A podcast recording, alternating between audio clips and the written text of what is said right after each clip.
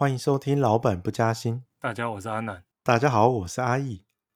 前几天，拜登召开了他上任以来的第一场记者会。在这记者会之前，其实大家都蛮期待他讲一个主题，是可能会推动一个美国二十几年来最大的加税。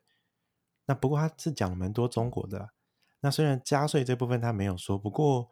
其实有一点是我们觉得可以来讨论一下。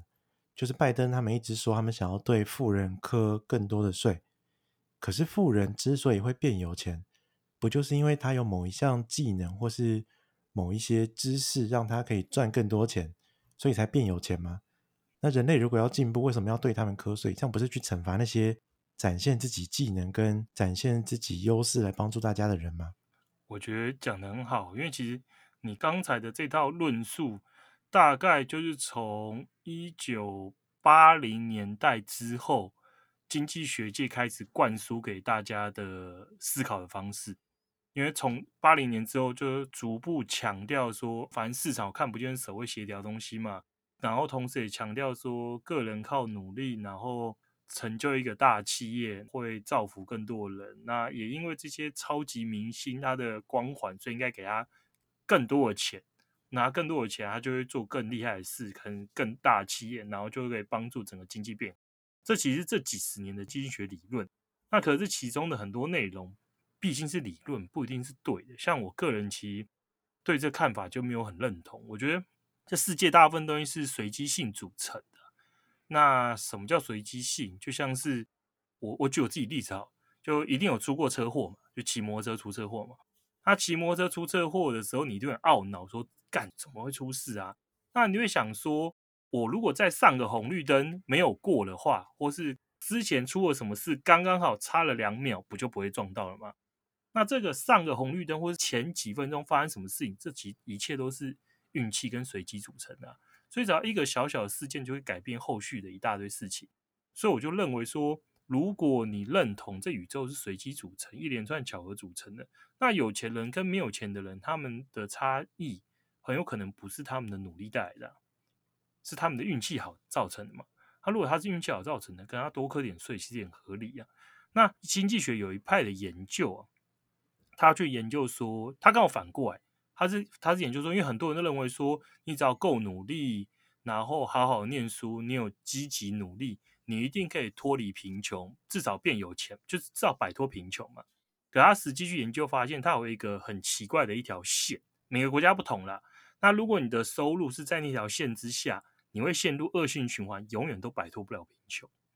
这跟你的先天的才智啊、努不努力啊，一点关系都没有。然后刚刚这段让我想到，我们常会在一些媒体上面看到，会刊登那种什么成功企业家的成功之道，或者是大家会喜欢看一些这种算是商战类的啊，就好像如果我们看着这些企业家努力的轨迹，我们照做。真的就能够跟他们一样成功吗？所以这也是为什么不会去看这类书的原因。那里面就是写出来唬烂你的啊。应该说了，就是照他的方式做，可能一百个人都用他的方式做，就只有他一个人是成功，另外九十个就是失败。可是失败也不会把书写出来给你看。所以这里有点像是生存者偏误的概念。对啊，其实这个我忘了是谁的理论，可能又是塔雷伯吧。他就有提出说，就是一场战争嘛。打一场战，如果是随机的，就是我们的聪明才智跟能力不会决定战争胜败。敌对两方两个将军嘛，啊，一个人的胜率就是五成啊，一定会有人赢嘛，一个人输嘛。那如果打仗的将军数够多的话，然后一定会有一个很厉害的将军是从头赢到尾嘛，啊，因为样本够大嘛，就算是。如果连赢十场局，就二的十次方啊，所以只要有超过二的十次方的将军在这个战争里面的话，就会有一个胜利者是从头赢到尾。所以他就说，就用这去检视，其实二战里面的将军，他说其实很多人是否真的是如大家所吹捧，那真的不一定。它就是一个随机性所构成，它只要是随机组合的，不管几率多低，只要够多人在做这件事，就会有一个看起来是天才的人。那因为人类是会容易掰故事的人嘛，他们看到结果之后，从结果里面去补完，说那他为什么会变成这么厉害的人？他这中间一串都是自己掰出来的故事啊。其实像我们说国家好了，因为像有些人会觉得，哎，中国在近代的崛起，那它崛起有一些他们努力的轨迹。如果这些国家也照着他们的那个做法，是不是就能够跟着一样的成功？不过目前好像没有看到有一个可以真的复制得了的一个国家。会不会国家的崛起跟成功，其实也不是那么的，因为他们努力做对了什么，也像是一个随机的结果。对，我觉得你讲得很好，因为其实这个礼拜有听了一场那个演讲。他这个演讲是吴聪敏教授讲，那吴聪敏教授是台大经济系之前教授总军的一个教授，那他对于台湾的经济发展有很深的琢磨。他最近在写一本书，关于的内容是台湾经济四百年。然后他这次的演讲，因为四百年不可能在一个小时演讲讲完嘛，所以他就讲了他其中的一个章节。那这一部分就是台湾的电子业是如何兴起。那电子业其实很重要，因为其实电子跟纺织是台湾早期创造外汇的主要两个产业，然后电子业的兴起也顺势带动了后来整个目前台湾经济的一个样貌最主要关键。所以我觉得这场演讲内容很有趣，可以今天就拿来当我们跟大家分享的一个内容。那他讲的是我们台湾建立经济奇迹的一个做法喽。教授本身很谦虚啦，所以他很多东西是会用说。他觉得他的看法了，可是就是他说他还在补完这部分。可我觉得听下来，跟我们一开始跟大家讨论的那个结论其实有点像。其实很大部分是随机性构成，因为台湾电子业其实一开始出来的原因很有趣，就是一九四九年嘛，一九四九年是国民党从中国撤退到台湾。那这撤退到台湾过程中，带了一百万的军民。那在他撤退来台湾之前，台湾主要出口产品是稻米跟糖。然后撤退过来之后，因为当时政府认为说台湾等于平白无故多了一百万个要吃饭的人，所以担心台湾因此稻米不足，就粮食不够了。那所以就禁止稻米出口。那稻米因为是我们原本主要出口商品之一嘛。那这个商品不能出口了，所以创造外汇的来源就减少。那虽然说台湾稻米是在台湾的土地上种的，可种稻米需要肥料，那肥料是从日本进口的，这部分需要外汇啊，所以就变成一个我们外汇收入的一部分来源没了，可是这个东西还是需要外汇支出去买肥料。这时候政府的想法就是。那不然这样，我们等于收入变少嘛？那我就要把其他支出也变少，所以就宣布说，原本我们会跟那个日本进口衣服，那我们就说，那我们不要进口衣服，我们就自己做。这个时候就是我们就开始做纺织业。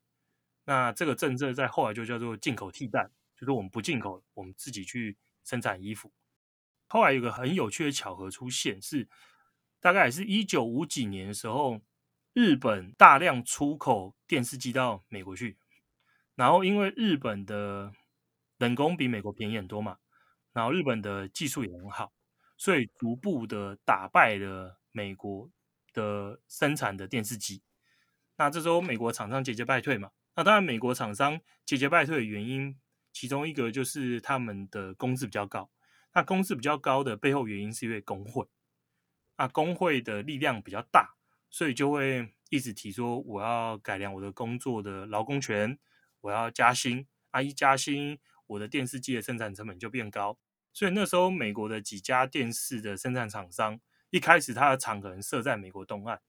然后后来就搬到美国中西部。一搬去中西部，还有说那边的人也开始说，我要组工会，我要加薪。那这样东西部再搬到别的地方，就一直搬搬搬，搬到后来，我们发现说这样不行啊。啊，这个根本解决不了事情嘛！搬去一个地方，那就这个地方就要组工会，所以他们就想说，那我们要找海外的地方生产来跟日本人竞争，因为你日本是用很便宜的劳动劳动力来跟我抢我市场嘛。那我美国有技术，我只是劳工比较贵，所以我如果去海外找一个劳工比你还便宜的，我就可以打败你。这是美国当初的电视生产公司的一个想法。后来有主要两个竞争者，就是台湾跟墨西哥。美国的厂商选了台湾，这个就有点运气运气啦。那为什么选台湾？选台湾的原因很直接，因为一个就是台湾有多了一百万的劳动力嘛。台湾就是充满了很多劳动力，所以有很多便宜的劳动力存在。这是第一个。第二个是台湾没有工会啊，那时候是国民党的政府嘛，那时候是不能组工会，所以就不用担心什么工会会要求薪资大幅增加。然后另外一个是台湾在当时啊，在当时有做那个汇率的调整，把原本美元兑新台币是一比五哦，一块美元换五块新台币，然后调到逐步逐步后来调到四十块，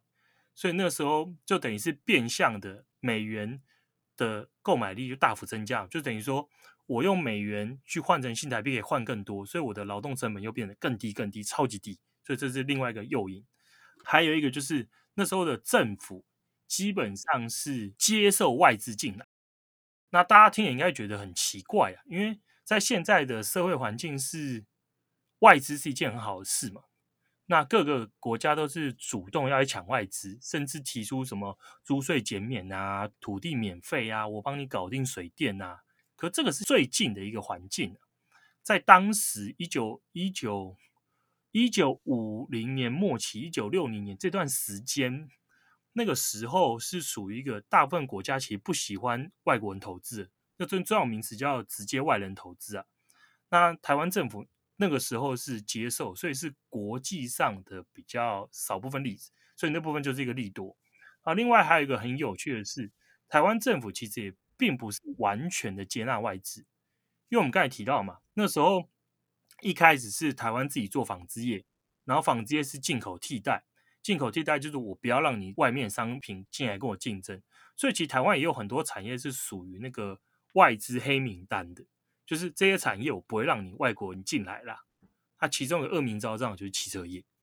那很巧不巧是电子业在那个时候没有落入黑名单。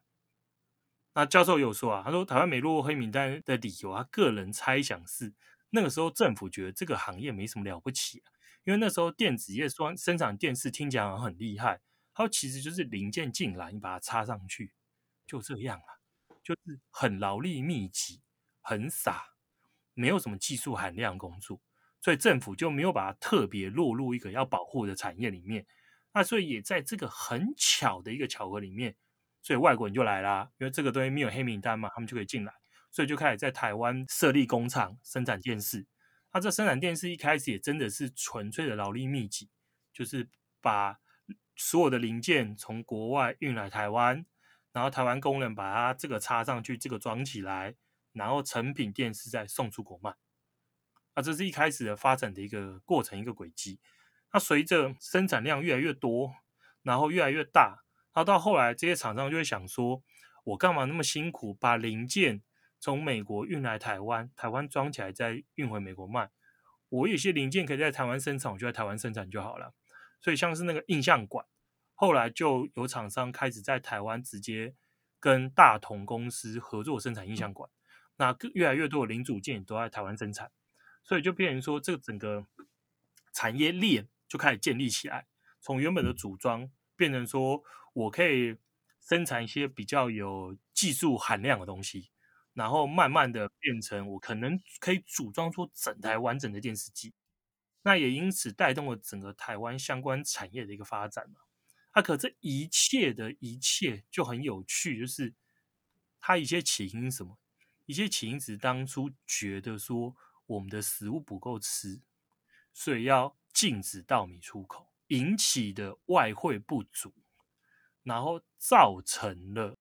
调整我们的汇率。然后开始了纺织业的进口替代，然后又因为日本低价去美国销售电视的竞争，然后一连串的效应造成最后美国的电视厂商来到台湾做生产，然后因为第一个开始在这边生产之后，产业链就慢慢慢慢慢慢茁壮，啊，台湾生产的电视机的数量占全球，那时候就是影响力越变越大。那所以最后变成把上面的几个相关技术也都带到台湾来，而且更有趣的是，因为美国人用台湾生产电视，然后台湾的所得是那时候日本的三分之一，所以倒逼的日本也来台湾盖工厂生产电视。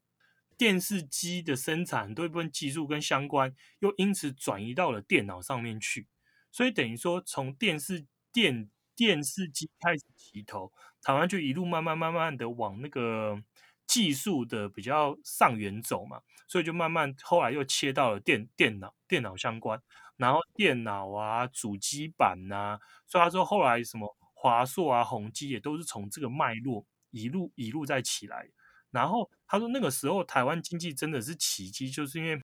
我们从一九六零年到二零一零年，台湾的那个薪资的成长倍数是十倍，然后当初没有被选上墨西哥。五十年薪资成长倍数只有两倍多，应该是二点三倍，差超级超级多，二点三倍跟十倍，所以台湾在当时真的就是经济奇迹呀，就是世界第一的经济成长率，它也真的很少有国家可以这么快速的让所得增长的这么快。然后还有有引述，因为它里面是引述了很多人书嘛，就是就是过去的人写的书啊，或是文章，然后让我们可以体会到当初的一些一些生活的背景。那一个人一九回忆嘛，他说其实相较于一九六零年代那个时候的生活，那时候生活真的很苦很苦很苦。可他说现在就是一切都苦尽甘来，就现在生活真的是太好。那如果是去问墨西哥人，他就跟你说以前真的很苦很苦。那现在是不是苦尽甘来？不是，现在还是苦，只是没有那么苦，因为习惯了。那因为他们的薪资成长不够快啊，啊，因为台湾的薪资成长超级快，那成长幅度真的很惊人。那中国其实后来是复制台湾的一个模式嘛，那就进口替代啊，出口扩张啊，借由厂商先进来做劳力密集的工厂，那我借由劳力密集。然后再吸引你，逐步把这里面其他零件也来台湾，也来也来中国设，就跟台湾的时候一样。拿一个零件接一个零件，然后就可以建立一个完整的产业链，我就可以把所有东西全吃进来。然后一个产业链之后，就像是打电动那个技能的树状图嘛，你升了一个，你就可以往下再升下一个，就是比较有关联的嘛，就可以慢慢慢慢扩张起来。啊，可是回顾一开始的那个源头，其实真的是巧合。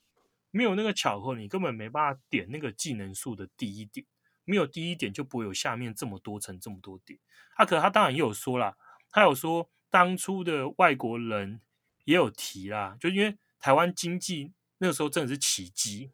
所以曾经经济学界经济发展的主流的研究对象就是台湾。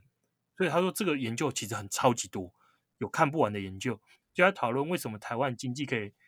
创造如此的奇迹，那一部分的共识说法了，就是因为台湾的劳工的素质非常非常的好。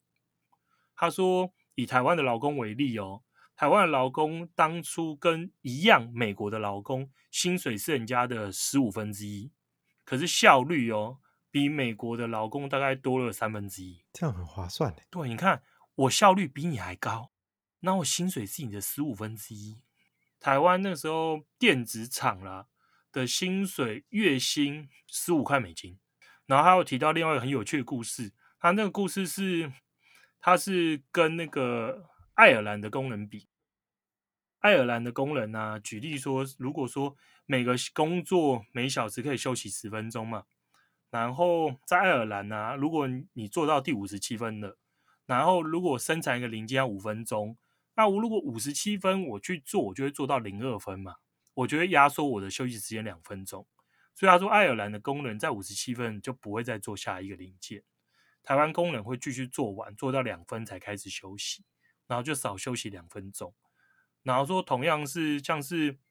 他们有时候会做教育训练嘛，他教育训练只要讲到快要到休息时间，然后底下人就会跟他比一个经典的动作，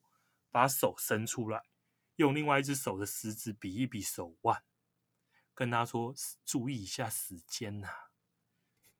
他说：“台湾的工人就不会，你讲到几分都没问题，他们会乖乖在台下听完。”讲这段话的人就是那个工厂人嘛。他说：“所以对台湾的员工深感敬佩。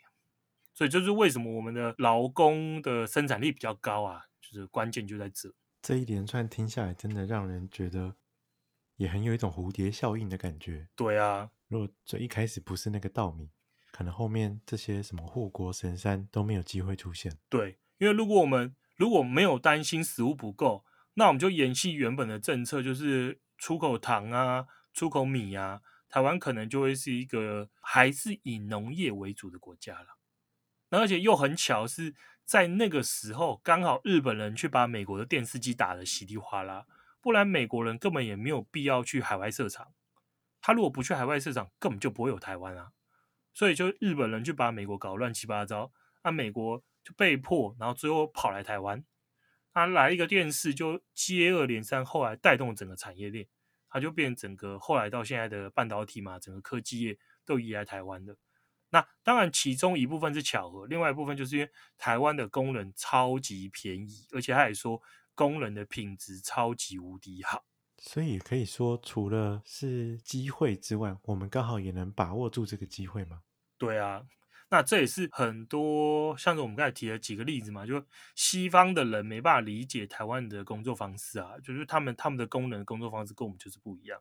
诶，那这些研究台湾经济奇迹的文章，或者说那些其他机构。有再把这个模式成功的复制到什么国家上吗？其实很难呐、啊，因为为什么台湾的案例会被这么多人研究？是因为这是一个很神奇的事嘛。它这个很神奇的事其实也很有趣，因为不止发生在台湾，我们耳熟能详的亚洲四小龙，其实都是用类似的模式发展起来的。那战后的经济奇迹，一个是日本，然后台湾跟韩国。我个人是觉得香港、新加坡比较不能用同等方式比啊，因为它像是城市型的经济，经济量体比较小，所以是不一样的成长故事。所以我觉得韩国、台湾跟日本都是很神奇的存在。那韩国跟台湾又超级像，可是教授也有提到，韩国跟台湾最大发展模式的不同是，台湾的电子业是美国移过来所建立的，韩国不是啊，韩国基本上都是靠自己把它建起来的。然后他透过政府的计划嘛，然后进口的替代，大的财团建立起这一切。那台湾不同，台湾就像是比较偏市场的手，